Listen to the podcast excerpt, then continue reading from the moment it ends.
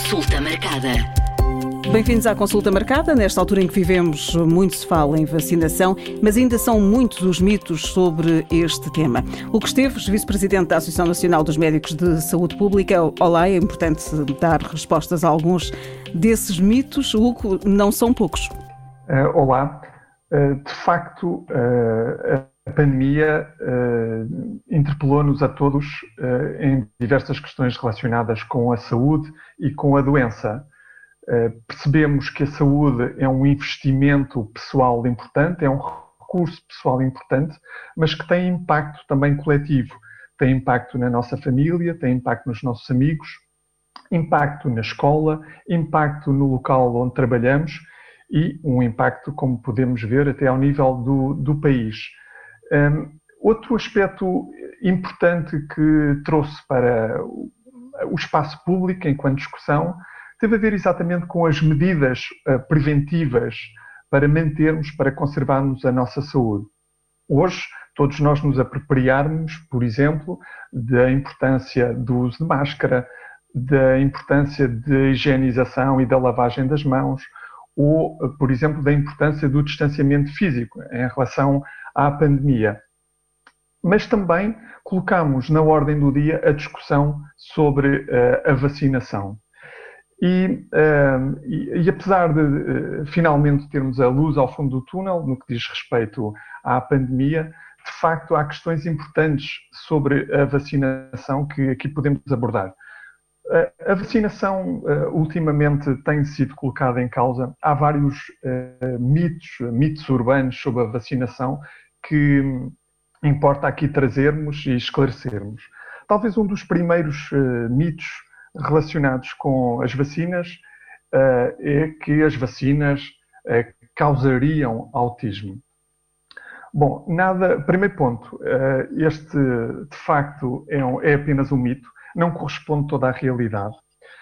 Em 1998 houve um estudo que foi publicado em Inglaterra que tentava uh, associar uh, a vacinação contra o sarampo, contra a rubela e contra a parotidite epidémica, o, vulgo papeira, com perturbações do autismo e com o autismo. Esse estudo veio a comprovar-se que tinha várias falhas metodológicas, que os seus autores tinham declarações de interesse importantes, tinham incompatibilidades, e a história é até um pouco romanesca, porque o próprio seu, o seu autor foi obrigado a retratar-se, o artigo foi retirado da revista e em 2010 o seu autor, uh, o Andrew Wakefield, foi mesmo perdeu mesmo a sua licença de exercício da medicina em, Inglaterra. E vários estudos depois vieram contradizer esse estudo. Um grande estudo dinamarquês, com mais de 500 mil crianças, veio exatamente provar que não havia qualquer associação entre o autismo e, e as vacinas. O que é facto é que, como sabemos, muitas vezes uma mentira uh, mil vezes repetida uh, quase passa a ser verdade. Não é de todo aqui o caso. As vacinas, nenhuma vacina provoca autismo hum. ou está associada às perturbações do espectro do autismo. Há também quem pense que as vacinas provocam cancro. Sim, de facto, esse é mais um dos mitos criado nos últimos anos e provavelmente está relacionado com algo factual. De facto, está a aumentar a incidência, ou seja, os novos casos de cancro. Mas isto pode ter duas explicações que nada têm a ver com as vacinas. Bom, em primeiro lugar, fruto da transição demográfica eh, no mundo ocidental, nós temos, assistimos a um envelhecimento da população. Ora, sabemos que as doenças neoplásicas, o cancro, é mais frequente à medida que envelhecemos. Isso por um lado. Por outro lado, hoje temos uh, métodos de diagnóstico capazes de diagnosticar melhor o cancro e diagnosticar numa fase precoce. Ou seja, provavelmente hoje temos melhor e mais capacidade para diagnosticar mais este tipo de doença do que tínhamos uh, no passado. Estes, estes dois fatores são de facto importantes. Por outro lado, é preciso perceber que o aumento da incidência do cancro também pode estar relacionado com o aumento de outras exposições, por exemplo, exposições ligadas ao ambiente ou até aos nossos estilos de vida. Fumar, por exemplo, em relação a determinados tipos de cancro. Resumindo, não só as vacinas não causam cancro, como muitas vezes as vacinas protegem do cancro. E vou dar dois exemplos muito rapidamente. A vacina contra o HPV, portanto, contra o vírus do papiloma humano, é um instrumento importantíssimo de prevenção, no caso das mulheres, do cancro do colo do útero, mas também no caso dos rapazes, no caso dos homens, por exemplo, em relação ao cancro anal, ao cancro orofaringe, ao cancro peniano. Por outro lado, a vacina do H, da, de, contra a hepatite B, a hepatite B também é um, um instrumento muito importante nos nossos dias para uh, evitar, para prevenir o cancro hepático, porque sabemos que a hepatite B em determinados casos provoca uma cirrose hepática e essa cirrose hepática muitas vezes, leva ao aparecimento de um carcinoma hepatocelular, o vulgo um cancro do fígado, que pode ser evitável e prevenível por este tipo de vacina, a vacina da hepatite B. Portanto, não só não provoca, como uh, pode prevenir.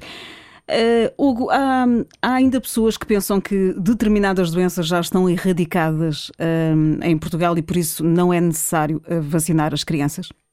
Sim, esse provavelmente é um dos maiores problemas que nós enfrentamos e que dizemos muitas vezes que a percepção do risco diminuiu e de facto a vacinação foi vítima do seu próprio sucesso.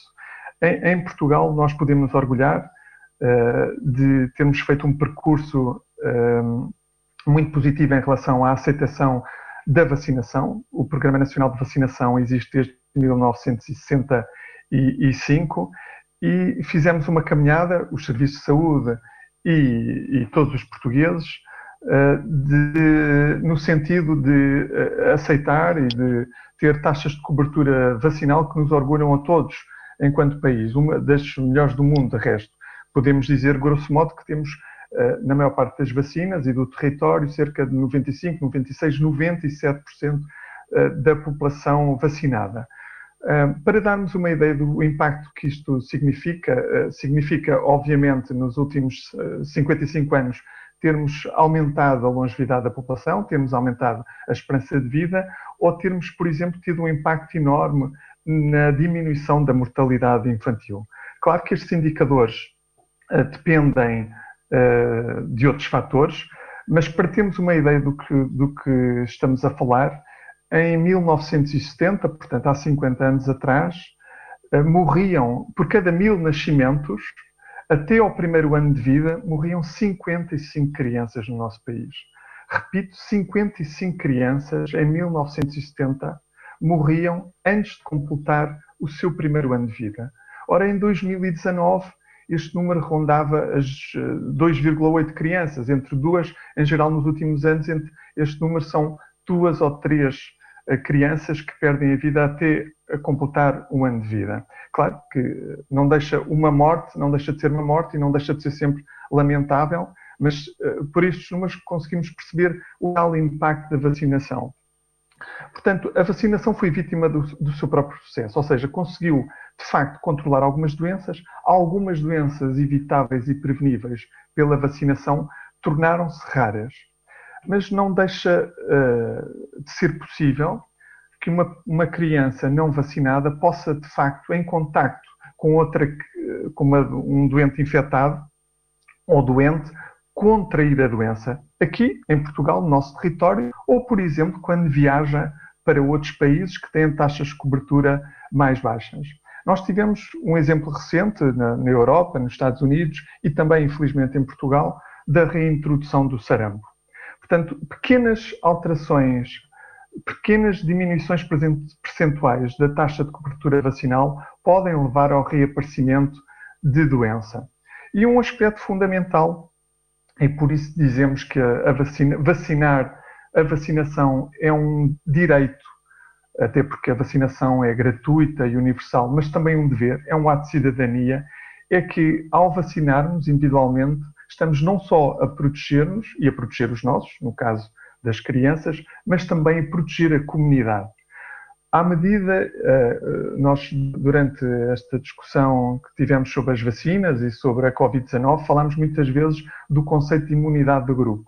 Ora, quanto mais pessoas vacinadas tivermos, quanto maior for a proporção de pessoas vacinadas numa comunidade, menor é a probabilidade de um agente infeccioso, de um microorganismo, continuar a circular nessa população. Portanto, eu, eu diria que uh, o facto de algumas doenças uh, serem raras neste momento ou estarem relativamente controladas uh, não nos pode, de forma nenhuma, fazer baixar a guarda em relação à vacinação e um plano nacional de vacinação que, que tem cada vez mais vacinas. Eu recordo-me que quando nasceu o meu filho mais velho eh, tive de comprar determinadas vacinas e, e, e são caras e agora já estão eh, contra a meningite e agora já estão eh, previstas no plano nacional de vacinação. Sim, esse é um facto muito importante. Como dizíamos há pouco, no fundo interpretamos a vacinação não apenas como uma questão individual, mas como uma questão coletiva. E, e, e esse caminho de tornar a vacinação fácil, acessível, equitativa, de acesso universal, gratuito, uh, gratuita, é muito importante. Nesse sentido, eu, eu uh, no, em relação ao momento que vivemos, ao momento pandémico, é, é um apelo que eu aqui quero deixar a todas as pessoas que continuem a vacinar, continuem a vacinar-se, vacinar os filhos. É muito importante cumprir o esquema uh, de vacinação. Uh, os centros de saúde estão disponíveis, continuam a vacinar. É verdade que uh, muitas vezes o, o, procedimento de vacinação pode ter sido alterado em algumas unidades de saúde ou em alguns centros de saúde e funcionar, por exemplo, por marcação, mas é muito importante não deixar de vacinar. Não podemos correr o risco de, em cima de um problema, em cima da Covid-19, podermos ter a curto prazo um ou mais problemas que possam derivar da não vacinação. Não podemos, no fundo, regressar a um passado em que tínhamos eh, doenças preveníveis e evitáveis que causavam um elevado número de, de mortes, em particular na infância e na juventude, ou deixavam, em muitos casos, uh, enormes incapacidades uh, para, e consequências e sequelas para toda a vida. Não vacinando, corremos o risco, e para terminar, de uh, ultrapassarmos uma pandemia e enfrentarmos epidemias de surtos de outras doenças? Sim, sem dúvida. Nós tivemos a experiência trágica uh, recentemente, há poucos anos, com o reaparecimento do, do sarampo. Eu penso que todos nos recordamos do, inclusivamente de uma, do falecimento de uma jovem, de uma adolescente. Eh, o, o nós, eh, enquanto comunidade, a própria Organização Mundial da Saúde eh, colocou como objetivo, a um dado momento, a própria eliminação do sarampo. Nos, nos Estados Unidos, na Europa, assistimos, infelizmente, ao reaparecimento do, do sarampo, e isso está, infelizmente, relacionado com alguns movimentos, movimentos anti-vacinas, muitas vezes também movimentos uh, anti-ciência, eu diria até com um, algum fundo uh, obscurantista e com algum extremismo e algum radicalismo.